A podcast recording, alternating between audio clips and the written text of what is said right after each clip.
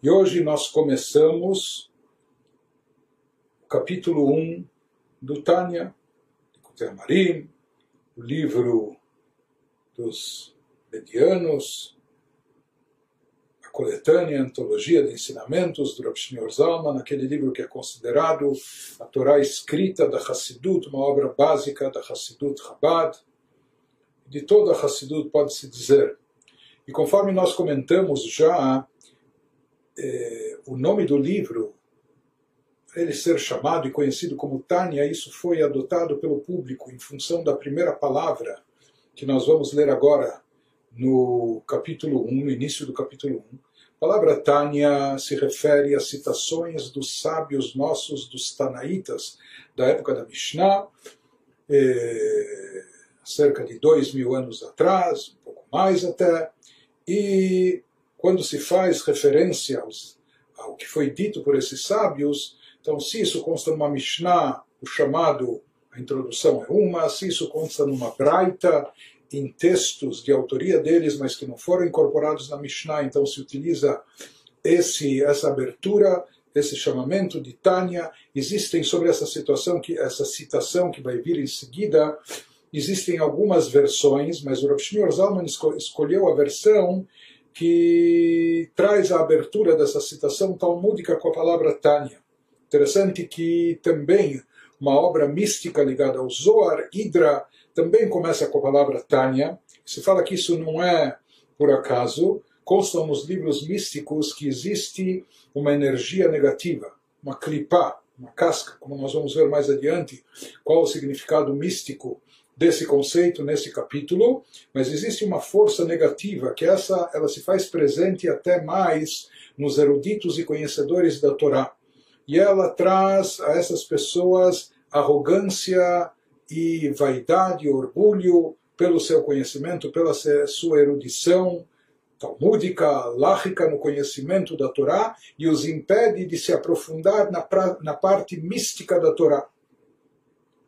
E essa, essa energia negativa leva esse nome, Tânia, e por isso essas obras místicas esotéricas, elas têm na sua abertura essa palavra para neutralizar e eliminar essa energia negativa. Essa é uma explicação mais mística, mais profunda. Também os mestres racídicos apontam que a palavra Tânia, numa outra combinação, as mesmas letras hebraicas que compõem essa palavra, compõem também a palavra Eitan. Eitan significa vigor e força. Então se fala que esse livro Tânia, ele tem o Eitan da Neshama, ele tem o vigor e a força da alma, ou seja, o seu estudo fortalece a nossa espiritualidade.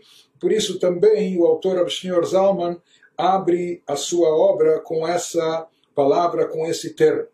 Então, iniciando no capítulo 1, nesse capítulo nós vamos ver que existem, espiritualmente falando, nós podemos eh, catalogar cinco tipos de pessoas conforme o que é mencionado e descrito no Talmud e depois aprofundado também nos livros de Kabbalah. Isso vai servir de abertura para nós chegarmos mais adiante ao mediano, que é um dos cinco tipos, e nós falamos que esse livro, Sefer Shebenonim Tanya, é um livro dirigido a pessoas medianas, ou a pessoas que podem chegar a esse nível, e na verdade o Tânia vem nos ensinar e nos orientar como podemos atingir esse, esse estado de espírito, esse status espiritual. Então, isso é o que nós vamos ver no início do capítulo 1, e conforme é tradicional nas obras clássicas rabínicas, se abre o estudo ou uma obra, um livro, com diversas perguntas e questionamentos sobre passagens talmúdicas, sobre passagens bíblicas, sobre passagens místicas, etc. Né? Então, eh, essas perguntas, diversas perguntas vão ser propostas aqui no início do capítulo 1. Algumas das respostas a essas perguntas vão aparecer somente depois no capítulo 13, 12, 13, 14, algumas depois, só de, depois do capítulo 30, mas na realidade eh, essas perguntas, de certa forma, são apenas uma abertura, quase que para justificar a exposição que vem em seguida, era a forma clássica e tradicional, como até os dias de hoje, nos escritos rabínicos, que se lançam perguntas, então nós temos que ter paciência, porque essas perguntas não vão ser respondidas de imediato, e o principal, na realidade, não é apenas a resposta dessas perguntas, mas que através da exposição que nós vamos ter nos capítulos adiante, nós vamos chegar à essência dos conceitos que o livro Tânia quer nos passar através do seu autor, do Rav Zalman. Então, começando em hebraico, ele nos diz, Tânia Besov Peragimel Denida. Nós estudamos no final do terceiro capítulo do tratado talmúdico de Nidá, assim os rabinos ensinaram, Mas Mashbi'im oto tehi tzadik ve'al tehi rasha, afilo kol olam kulo omrim lecha tzadik ata, e'e yebeinecha kerasha. Então, explicam, ensinam os, rabinos nessa passagem talmúdica que fazem no jurar fazem a quem, submetem quem a um juramento, a alma de cada um de nós antes de vir a esse mundo físico e terrestre. Então, a alma é submetida a um, julga, a um juramento, e no que consiste esse juramento? Seja uma pessoa justa. Dizem a alma, submetem ela, se comprometa com isso. Seja uma pessoa justa, ou seja, um tzadik, e não seja uma pessoa má, rachá, nessa viagem que você vai fazer agora, nessa jornada, indo para esse mundo físico terrestre, incorporando-se de um corpo material, etc. Então, se comprometa com isso, submetem a esse juramento, seja um tzadik, e não seja um rachá, e não seja um ímpio e um malvado. Mas o juramento não termina por aí. Interessante. Mesmo que não só ela é recomendada, ela é praticamente ordenada, seja um tzadik, mas junto com isso, continua o juramento e fala: mesmo que o mundo inteiro lhe diga que você é justo, que você chegou já a ser um tzadik, considere-se uma pessoa má. Algo um pouco paradoxal, mesmo que todo mundo lhe diga: puxa, parabéns, você é um tzadik, porém, você deve se autoconsiderar um rachá. Os teus próprios olhos, você deve enxergar a si mesmo como sendo um ímpio, um malvado. Pergunta sobre isso, o Shneur Zalman ele lança a primeira pergunta. Isso parece contraditório a uma outra passagem dos sábios na Mishnah. É preciso fazer um esclarecimento, pois a Mishnah nos diz, a Mishnah nos fala na Ética dos Pais, de Hatnan Avot Perek Beit, no capítulo 2 da Ética dos Pais, Ve'al Tehirasha Bifnei Atzmecha, não se considere uma pessoa má, seja, a pessoa tem que ter não apenas uma boa autoestima, mas os nossos sábios na Mishnah dizem que uma pessoa não deve se auto-menosprezar, não deve se autoconsiderar um rachá, uma pessoa ruim e ímpia. Então, ele pergunta como é possível que os sábios, na outra citação da Talmúdica, dizem que a alma, antes de vir a esse mundo, dizem a ela, e não só dizem a ela, submetem ela um juramento dizendo: considere-se aos teus olhos um rachá, uma pessoa má, uma pessoa ruim. E mais do que isso, ele prossegue e nos traz um questionamento, inclusive só é, um adendo, um acréscimo que está também nos, nos comentários, a palavra hebraica mashbi'in, que significa submeter a um juramento, se ela é lida a letra shin, a mesma letra, só que com a pontilhação do outro lado, então ela pode ser lida como masbi'in. Masbi'in da palavra sova. Sova significa fartura, abundância. Ou seja, que a alma, inclusive se fala que através desse juramento, por isso ela é submetida a ele, a ele, esse juramento, antes de vir a esse mundo, ela é abastecida de forças, de forças suficientes para vencer esse desafio dessa jornada que ela vai ter aqui nesse plano físico, nesse mundo materialista, ou seja, que nutrem ela com forças suficientes que eh, não só satisfazem, mas também fortalecem a alma para que ela possa sair vencedora nesse desafio. De qualquer forma, voltando ao questionamento inicial do Rav Shneur Zalman essa aparente contradição, como uma pessoa pode se auto-encarar como rachá, como uma pessoa má, malvado, se na ética dos pais nós temos uma recomendação explícita dos sábios da Mishnah, da pessoa não ver a si própria como um ímpio, como um malvado. E mais do que isso, aqui também, não só por contradição de ditos dos sábios, mas também pela lógica nossa. וגם אם יהיה בעיניו כרשע, ירע לבבו ויעצב, ולא יוכל לעבוד השם בשמחה ובטוב לבב. Também ele nos diz, além disso, caso se considere uma pessoa má, então a pessoa ficará desanimada e deprimida e não conseguirá servir a Deus com alegria e positividade. E nós sabemos o quanto é importante dentro do judaísmo servir a Deus com alegria. Aqui se está se dizendo a pessoa considere-se um rachá, uma pessoa ruim, má, ou seja, em termos espirituais, você é ou está como um fracassado, etc., então isso vai abalar a pessoa, isso vai abater a pessoa, isso vai deixar ela deprimida e ela não vai poder servir a Deus com alegria. E nós sabemos que é essencial o serviço a Deus com alegria.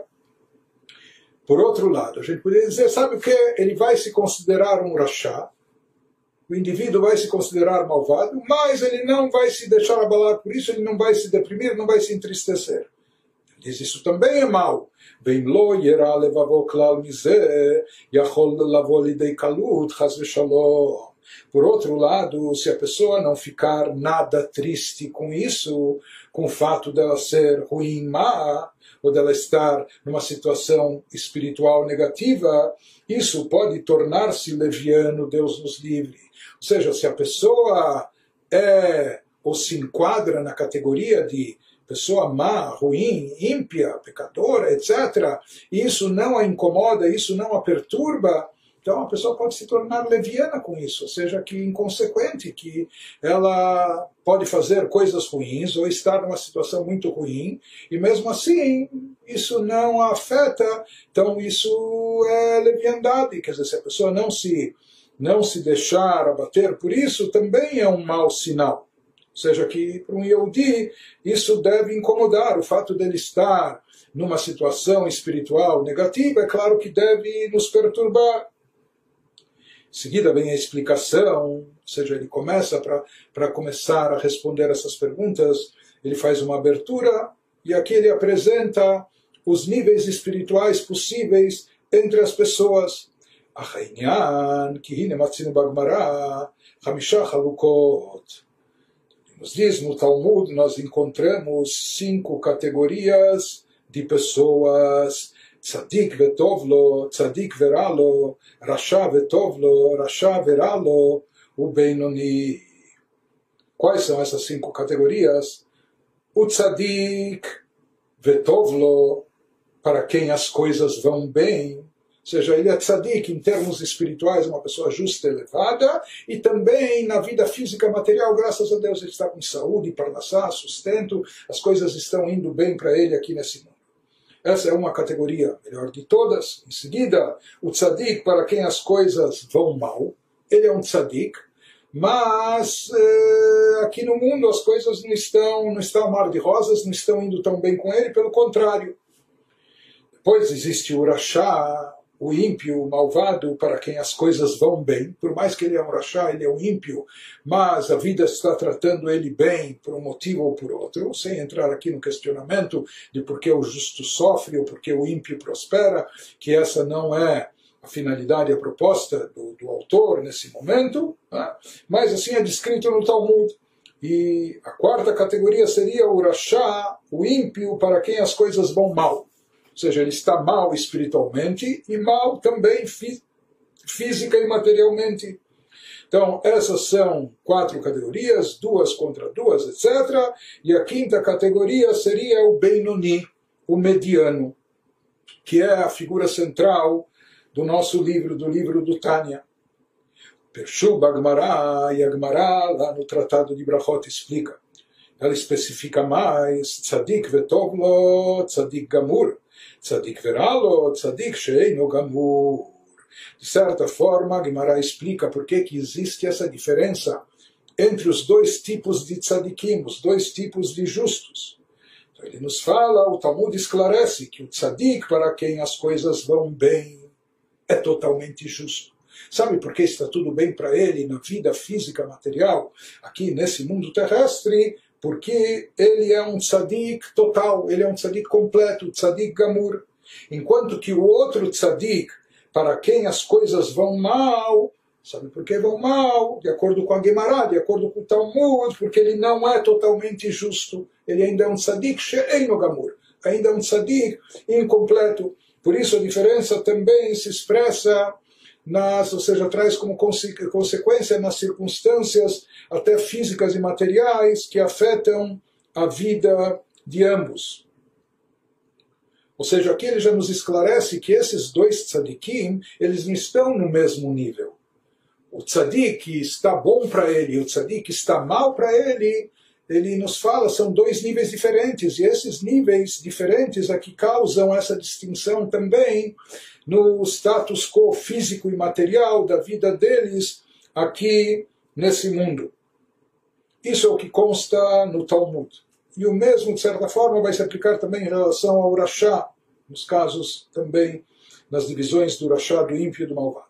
Beraya mehem na Parshat Mishpatim, Raya Mehemna, tradução literal de Raya Mehemna é pastor fiel, é um adendo do Zoar, que ele já traz eh, citações da Kabbalah, lá Piresh Tzadik Veralo, Sheara Shebo, Kafuf Letov, Vechulei. Ou seja, aqui ele nos diz, Uraya Mehemna fala que Tzadik, para quem as coisas vão mal, é explicado que o mal dentro dele é suprimido pelo bem, etc. Ou seja, essa obra de Kabbalah nos dá um enfoque adicional sobre esses diferentes níveis. Ela nos fala, ela acrescenta em relação ao Talmud e nos diz, nos diz algo a mais. O tzadik verá-lo, esse tzadik que as coisas vão mal para ele, né? De acordo com a Gemara, nós falamos que aqui há uma divisão, ou seja, há o status quo espiritual do indivíduo, um é tzadik é, gamur, um é um tzadik completo, o outro é tzadik sheino gamur, tzadik incompleto, e isso gera e causa a diferença do status quo físico e material entre ambos. Aquele tzadik é completo, então também tzadik vetovlo, então, será um tzadik que também as coisas irão bem para ele no mundo e na vida física e material. Enquanto que o tzadik incompleto será aquele tzadik verá-lo, o tzadik que aqui na vida ele terá que enfrentar adversidades, as coisas eh, estarão mal para ele, por quê? Porque ele ainda é um tzadik incompleto. Mas vem esse adendo, essa explicação do Raya Meherna, desse trecho da Kabbalah, e nos fala que na realidade são duas definições de cada um dos tzadikim. Ou seja, o tzadik gamur, o tzadik completo, é o tzadik betovlo, é aquele tzadik que vai bem para ele, não apenas que vai bem fisicamente e materialmente. Ele é um tzadik completo, por quê? Porque dentro de si ele tem apenas o bem. Ele eliminou completamente o mal, ele afastou o mal, ele eliminou o mal, não, não, não, não permaneceu, não restou dentro dele nenhum vestígio do mal, por isso ele é chamado tzadik vetoblo. Ele é um tzadik que é bem para ele, é bom para ele, ou seja, que só há bom, só há bem, bom, só, só existe o bem dentro dele. Enquanto que o outro tzadik, o tzadik incompleto, ele é um tzadik veralo, ele é um tzadik que está mal para ele, não só que está mal na vida material, física, que ele tem um problema de saúde, etc. Não.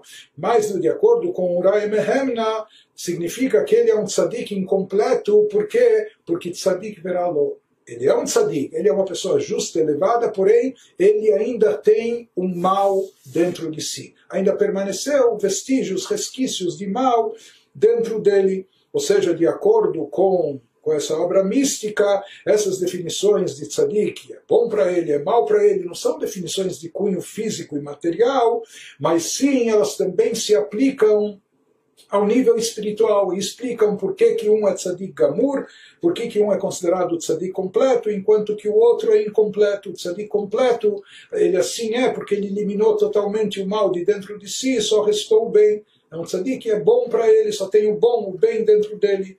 E o outro tzadik é tzadik mal, porque ainda restou um mal dentro dele. Prossegue o Tânia Rav Shneur Zalman e nos diz, o Bagmarasov Peraktet de Brachot, traz uma outra citação do Talmud no fim do capítulo 9 do Tratado de Brachot. Tzadikim yetzer tov shoftam, reshaim yetzer ara shoftam, beinonim ze veze shoftam.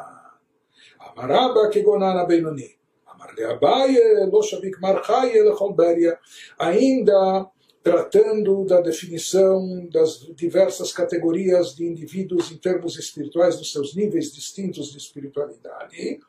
Então ele nos fala que a diferença entre eles na sua atuação aqui nesse mundo ou naquilo que ocorre e se passa no seu íntimo dentro deles, no caso dos tzadikim, o impulso para bem, para o bem chamado Yetzer Tov, a inclinação para o bem positiva, é seu juiz, ou seja, como se fosse um juiz que determina a sentença ou que determina o que, vai acontecer com a pessoa, o que, a pessoa vai fazer. Então, no caso dos tzadikim, quem determina o que a pessoa vai fazer, quem expressa a opinião, e não só isso, mas também dá sentença, é o Yetzer Tov, é a inclinação positiva, é o impulso para o bem contraste a isso no caso dos Rechaim, no caso dos ímpios malvados, quem dita a sentença, quem diz o que a pessoa vai fazer, quem é o juiz que ordena é o impulso para o mal, é o Yetzerará, ele é o seu juiz. Enquanto que no caso dos Beinonim, dos medianos, ambos são seus juízes pelo visto não existe um só juiz, aqui existe uma corte e ambos são seus juízes, ou seja, expressam sua opinião e ditam sentença, tanto a inclinação positiva como também a inclinação negativa, tanto o Yetzer Tov como o Yetzer E na sequência dessa definição, quando foi dada essa definição no Talmud, então o famoso sábio talmúdico nosso, Rabba, disse, ele afirmou eu, por exemplo, sou um mediano, eu sou um Benoni, um mediano. Quando um discípulo dele escutou isso, Abaye, retroquiu-lhe, ele, ele, ele disse a ele, de certa forma, como? Como o senhor é apenas um mediano? Se o senhor for um mediano, então o que, que somos nós? O que, que sobra para nós? O que seremos nós? O senhor está negando a todos vida, etc. Ou seja, se, se o senhor se considera apenas então somente um mediano, então nós estamos perdidos. Nós somos considerados como Rechaim, como ímpios e malvados. Está escrito que Rechaim bechayehem kruim meitim. E os ímpios, mesmo em vida, são considerados eh, sem vida, como se estivessem mortos, já que espiritualmente eles não estão funcionando. Então, porque o discípulo Abaia tinha certeza que Rabba era um tzadik, um tzadik gamur, um, um tzadik completo. Mas Raba, no momento que ele afirmou, eu sou um mediano, não passo de um mediano, então ele falou, isso compromete a todos nós, se o senhor é apenas um mediano, então nós estamos perdidos, não nos sobra vida. Mas toda essa, essa discussão, uh, como se catalogar e como se localizar dentro desse contexto, ela necessita de explicação, porque como o poderia se equivocar, principalmente quando a gente imagina eh, à primeira vista aqueles que interpretam que o mediano seria aquela pessoa talvez 50-50, o tzadik é aquele que quase 100%, 100% totalmente bom se ele for se ele for um tzadik amur, tzadik completo. Eh, no outro oposto, o Rasha Gamur, né, o ímpio completo, aquele que só está cheio de transgressões, em contraste com de pecados, em contraste com Tzadik, que está cheio, repleto só de mitzvot, de boas ações. E alguns imaginam que o mediano seria aquela pessoa meio 50-50, aquela pessoa que está no meio, que está bem equilibrado, tem talvez 50%, se não 50%, 51% de, de tais ações, 49% de outras, ou coisa assim. Mas, aqui se diz, se fosse dessa forma, com certeza o sábio Rabba, o sábio talmúdico, que era um grande não, uma pessoa tão piedosa, tão justa, tão espiritualizada, ele não iria dizer, mesmo eh, com uma falsa modéstia ou por humildade, dizer que ele é um mediano como se ele fosse, Deus nos livre, uma pessoa que tem metade de pecados no seu currículo. Isso não faz sentido. Então, daqui a gente já começa a entender, e esse é o objetivo do, do, do livro, da obra, que o termo Benoni, ou essa categoria especial do Benoni, do mediano, não é não é uma categoria tão simples, não é aquela pessoa que está meio a meio nas suas ações, nas boas ações, Deus nos livre no contrário, mas não, daqui a gente já percebe que o Benoni é alguém que, por definição, em termos práticos, é muito próximo, se não até equivalente, igual ao tzadik. Por isso, o sábio, o mestre Rabba, poderia até. Eh, aqui não era uma questão de falsa modéstia, por isso ele podia se confundir, imaginar que ele fosse um mediano ou apenas um mediano. Mas tudo isso ainda tem que ser esclarecido. Por isso ele nos fala, lehavin kol para que a gente possa esclarecer tudo isso, né? entender essa discussão entre Rabba e Abaye, por que que Rabba imaginava que ele era um Benoni, que ele era, não passava de um mediano, enquanto que Abaye ele sustentava que com certeza ele fosse Rabba um tzadik. E como pode haver uma discussão sobre isso, se os atos das, das pessoas são, são, são evidentes por si só. Então a gente sabe, se uma pessoa que faz só o bem, isso já o remete à categoria de tzadik, então tem uma definição objetiva até sobre isso. Então, o que significa essa discussão se é, era tzadik ou Benoni? E aqui ele nos traz eh, ele nos traz outras perguntas adicionais ainda em sequência a isso. Ele nos fala, ou seja, para procurar entender e definir o papel do Benoni, não só o papel do Benoni, a condição do Benoni, a sua situação, seu status quo espiritual. Então ele nos fala, Vegam leavin masha amar Yov, בבא פרק א', ריבונו של עולם בראת הצדיקים, בראת הרשעים כולי, והצדיק ורשע לא כאמר. Diz que é necessário também elucidar o que Jó disse, sim trazido no Talmud, Bababatra, capítulo 1, Assim, Jó, equivocado, se dirigiu a Deus falando: Senhor do universo, criaste pessoas justas e criaste pessoas más, etc. É um tipo de, de determinismo, de, de, fatalismo, conformismo, dizendo: olha, parece que aqui é um jogo de cartas marcadas. Vão falando, não é? Deus, eh, parece que o Senhor já criou pessoas para serem tzadikim, para serem boas, atuarem como tzadikim, e outras pessoas para serem rechaim, para serem ímpios e malvados. É claro que se fosse assim, isso tiraria completamente o livre-arbítrio do, do ser humano, do indivíduo. Por isso, no judaísmo não se sustenta assim. Né? Se fala que um dos princípios da nossa fé é acreditar, inclusive, na remuneração dos nossos atos, em recompensa e punição, recompensa pelas boas ações e vice-versa, punição pelas ruins, pelas más. Isso só se justifica se a pessoa tinha total liberdade de escolher as suas ações. Então, por isso se diz, assim consta que, que contestando as palavras de Job, se fala que há como um anjo que antes de cada alma vir esse mundo, antes de cada pessoa nascer, ele pergunta o que será dessa pessoa. Ele será alto ou baixo, ele será bonito ou não tão bonito, ele será rico ou pobre, e assim por diante. Porém, ele não estipula se a, se a pessoa será um tzadik ou um rachá, se a pessoa será uma pessoa boa que vai praticar o bem, uma pessoa justa espiritualizada, elevada, ou se vai ser o contrário, se ela vai ser uma pessoa ruim, má, que pratica coisas negativas, etc. Isso não é dito, não é estipulado, isso fica é, isso fica em aberto para o livre arbítrio da pessoa, para a pessoa escolher o caminho que ela quer prosseguir, o caminho que ela quer seguir na sua vida. Ou seja, isso é o conceito de livre arbítrio, livre escolha. Então ele nos diz, é, em relação a isso, e na sequência disso, né? ou seja, que não é determinado se uma pessoa será um tzadik ou não tzadik. Nós já vamos ver onde entra aqui o Benoni.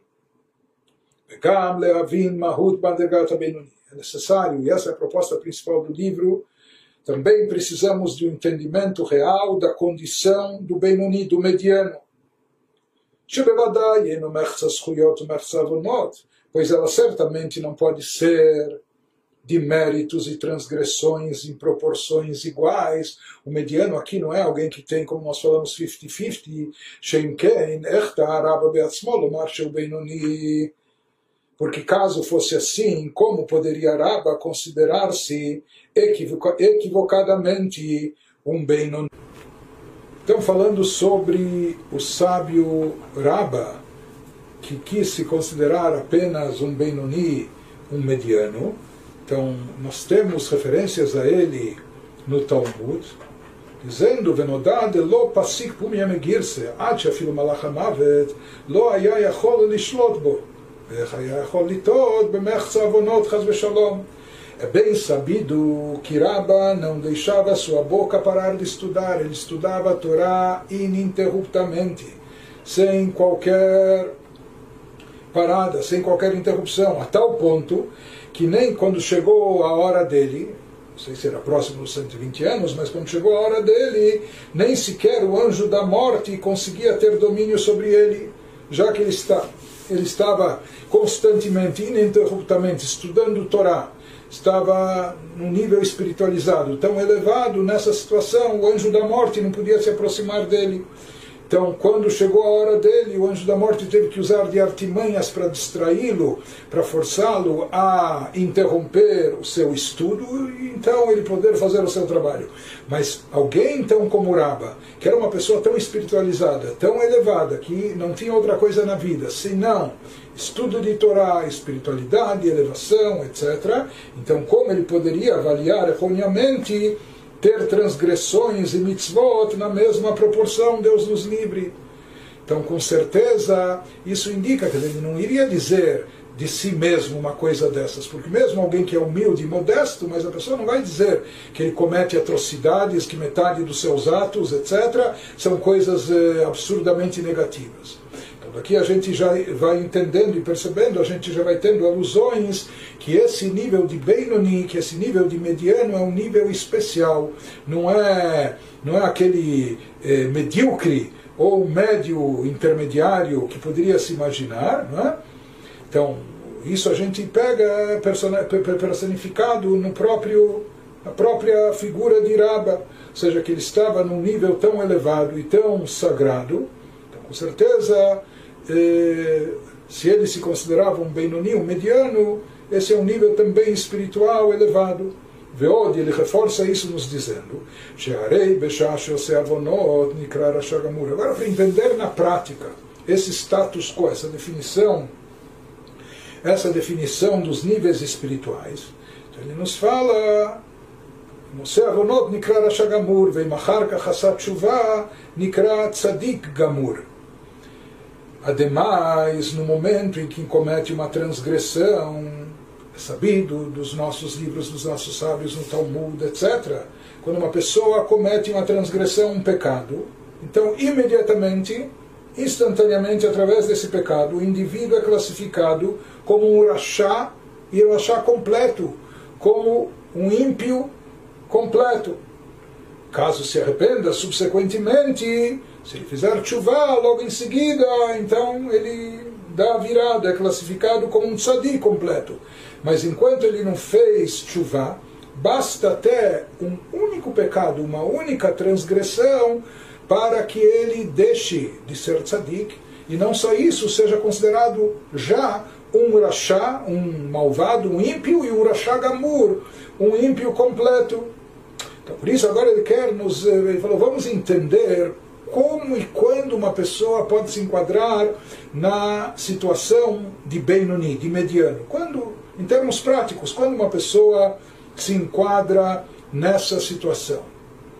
Se é uma pessoa que comete não 49%, 50, 50, 50, 50% de pecados, basta um único pecado para a pessoa ser considerada um rachá naquele momento, enquanto ela não fizer chuva e não se arrepender, não se penitenciar dessa transgressão. Se a gente pensasse, interpretasse que o que sabe o que, talvez ele não comete, o mediano, talvez ele não comete transgressões de leis da Torá, talvez apenas de ordem rabínica, mas ele vai nos dizer em seguida que é considerado rachá, ímpio, não só quem transgride leis da Torá, mas de acordo com o Talmud, claramente, mesmo uma pessoa que transgride, entre aspas, apenas apenas pecados, transgressões rabínicas, ele também é considerado urachá. Esse é o seu status coalárrico, inclusive com, com aplicações práticas. Mesmo alguém que viola um preceito rabínico menor é considerado um urachá. como consta no capítulo 2 de Evamot e no primeiro capítulo de Nidá. אפילו עובר על איסור קל של דברי סופים מקרה רשע כדיד בפרק ב' דברות בפרק המדינida. a gente poderia pensar então, ou seja, nós estamos aqui chegando à definição do Benoni por exclusão. O Benoni, o mediano, portanto, não pode ser alguém que comete metade de pecados. Não só isso, não pode ser alguém que comete sequer uma transgressão de uma mitzvah da Torá. E mais do que isso, não é alguém que tampouco comete qualquer transgressão de mitzvot de ordem rabínica, porque isso também o definiria como um rachá, pela alahá, pela lei judaica. E sabe o que? Talvez então o Benoni seja uma pessoa que ele próprio não comete nada de negativo, de mal, nem de ordem da Torá, nem de ordem rabínica, mas talvez de forma passiva. Como? Ele nos diz que mesmo quem pessoalmente não comete um pecado, mesmo assim ele pode ser considerado rachá. Vafilu misheyesh limchot velo micha nikra beperek vav Ele nos diz que o indivíduo é denominado rachá mesmo que tenha tido a oportunidade de repreender alguém e não o fez. Ou seja, ele não fez nada de errado, mas ele viu uma outra pessoa cometendo um pecado, uma transgressão. E ele podia admoestar essa pessoa, podia chamar a atenção dessa pessoa e não fez, de acordo com o que consta no Talmud, no tratado, no capítulo 6 de Shavuot, etc.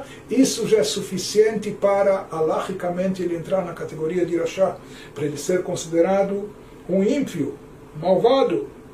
Ou seja, nós vemos que aqui o Benoni, ele não é chamado de Irachá, e ele não é catalogado, ele não é definido como Irachá. Nós não sabemos ainda exatamente o que o caracteriza como Benoni, como mediano, e por que, que ele é apenas mediano e não tzadik.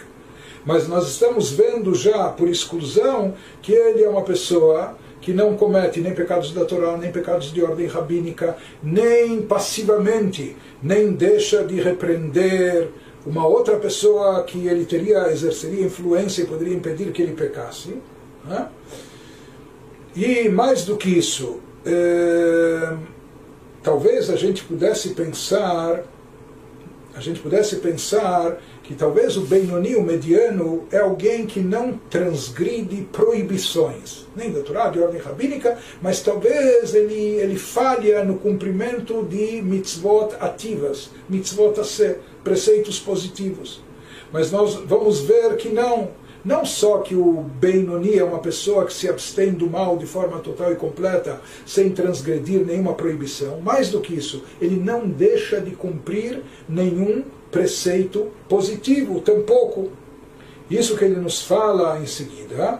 וכל שכן וקל וחומר במבטל איזו מצוות עשה שאפשר לו לקיימה כמו כל שאפשר לו לעסוק בתורה באין עוסק, שלאו דרשו לז"ל כדבר השם בזה וגומר, הכרת תכרת וגומר, ופשיטא דמקרה רשת פי, מעובר איסור דרבנן. Então ele nos diz, no caso do Benoni, então, indubitavelmente, com muito maior razão, alguém que ativamente negligenciou um mandamento bíblico, deixando de cumpri-lo, que poderia ter cumprido. Então, isso também o cataloga como rachá, tal como, como ímpio, tal como todo aquele que teve oportunidade de estudar a Torá, mas não o fez. Que isso é uma coisa muito difícil né? aproveitar todo o tempo livre que nós tenhamos, ou cada instante vago, para preencher com conteúdo espiritual e se dedicar ao estudo da Torá, porque estudo, estudo e conhecimento da Torá é algo infinito, e cada momento que nós estamos vivos recai sobre nós a mitzvah do estudo da Torá. Então ele nos diz que Alahicamente, nós vemos do Talmud que até mesmo uma pessoa que deixou de cumprir um preceito positivo, isso já é suficiente para torná-lo, para considerá-lo um rachá, um ímpio, malvado, ou mesmo aquele que teve a oportunidade de estudar a Torá, mas não o fez, a quem os sábios aplicam um versículo, fala que nesse instante é considerado que ele desprezou a palavra de Deus, será cortado, etc. Obviamente ele merece o título de rachá, mais do que alguém que viola uma proibição rabínica, ou seja, aquele que deixou de cumprir um preceito positivo da própria Torá. Isso ainda é mais grave até do que aquele que transgrediu uma proibição de ordem rabínica. Então, mesmo que a gente dissesse que o Benoni ele é mediano, por quê? Porque talvez ele não fez nada de mal e de ruim, não prejudicou ninguém, não agiu contra Deus, mas simplesmente talvez ele se absteve ou foi passivo e deixou de cumprir com cuidado algum preceito positivo da Torá, mesmo preceito do estudo da Torá, etc. Então ele nos diz, não, que um Benoni não é sequer uma pessoa que deixa de cumprir qualquer preceito, porque o fato de deixar de cumprir um preceito bíblico, isso ainda é mais grave do que transgredir um preceito de ordem rabínica, e isso já torna a pessoa, já coloca a pessoa, enquanto ela não fez chuvá, não se arrependeu, não se penitenciou, ele coloca isso, coloca a pessoa na categoria de irachá, de um ímpio, de malvado. Pshita de Mikre Rashat, feio Oberisud Rabanan.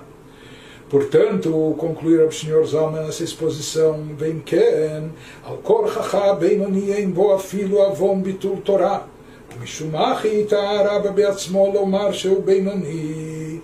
Então nós estamos em busca da definição do status quo, da condição real espiritual do mediano. Então, aqui por exclusão, nós chegamos a essa conclusão, então se conclui que o mediano é uma pessoa muito elevada. Em termos práticos, ele é impecável. Não é sequer culpado da transgressão de negligenciar o estudo da Torá. É alguém que não comete nenhuma transgressão nem da Torá, nem de ordem rabínica. É alguém que exerce toda a sua influência sobre os outros quando tem a possibilidade de fazê-lo. Ou seja, ele não deixa sequer de admoestar uma outra pessoa que está agindo mal. Ele tem a responsabilidade coletiva dentro de si. Ele é escrupuloso no cumprimento das leis da Torá de ordem positiva. Mais do que isso, particularmente até no estudo da Torá, uma pessoa que não se pode atribuir a ele até aquilo que pouca gente escapa disso, que é aquela falha de bitul Torá, de anulação da Torá, ou seja, ele não, não estudou a Torá o quanto ele poderia.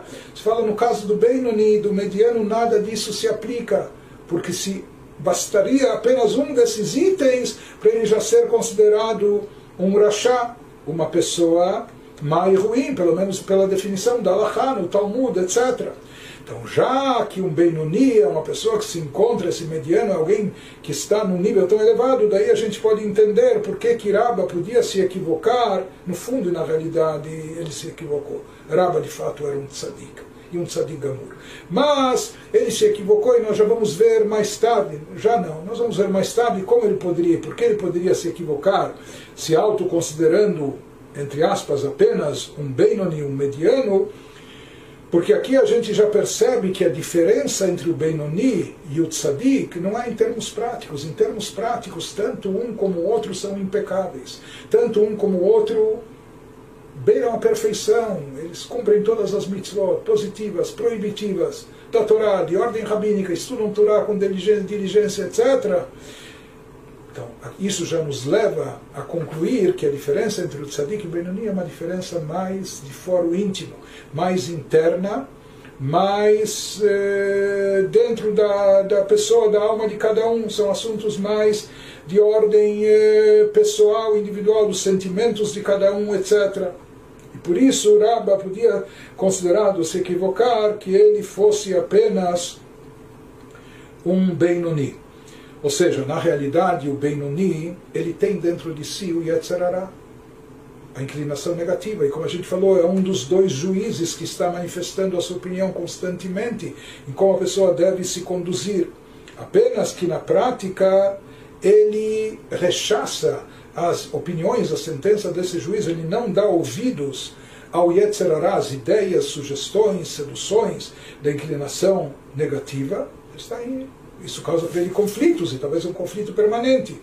Enquanto que o tzadik é aquela pessoa que já baniu de dentro de si o Yetzirah. Ele não tem mais presente dentro de si o Yetzirah, e até mesmo o tzadik ainda é incompleto, que ainda tem um resquício de mal dentro de si, mas esse mal é como um vulcão adormecido, esse mal está neutralizado, está anestesiado, não se faz presente.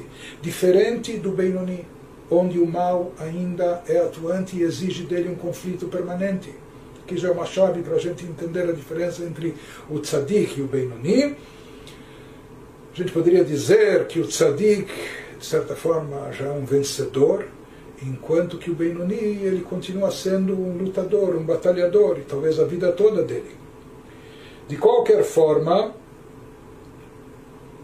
de acordo com essas definições, eh, nós já entendemos que o grau, o nível do Benoni é um nível muito elevado. Por isso, ele nos diz, por isso ele nos fala, então se conclui que Mediano não é sequer culpado da transgressão de negligenciar o estudo da Torá. E foi por isso que Rabba pôde equivocar-se acerca de si mesmo e declarar que era um Benoni.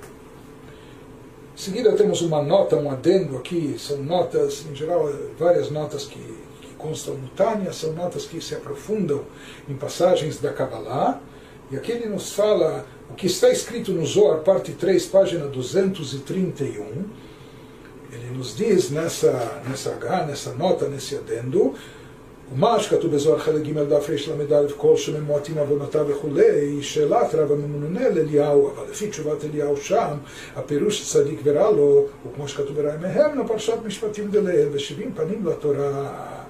Ele nos fala, há uma passagem no Zohar que menciona que todo aquele que tem poucas transgressões, etc., ele pode ser considerado ainda um tzadik, então, na realidade, ele fala que essa não é a definição, essa não é a conclusão final e definitiva lá no Zohar. Na verdade, isso é parte da pergunta feita pelo Rav Amenuna, que ele perguntava a Elial, o próprio Elial Anavi.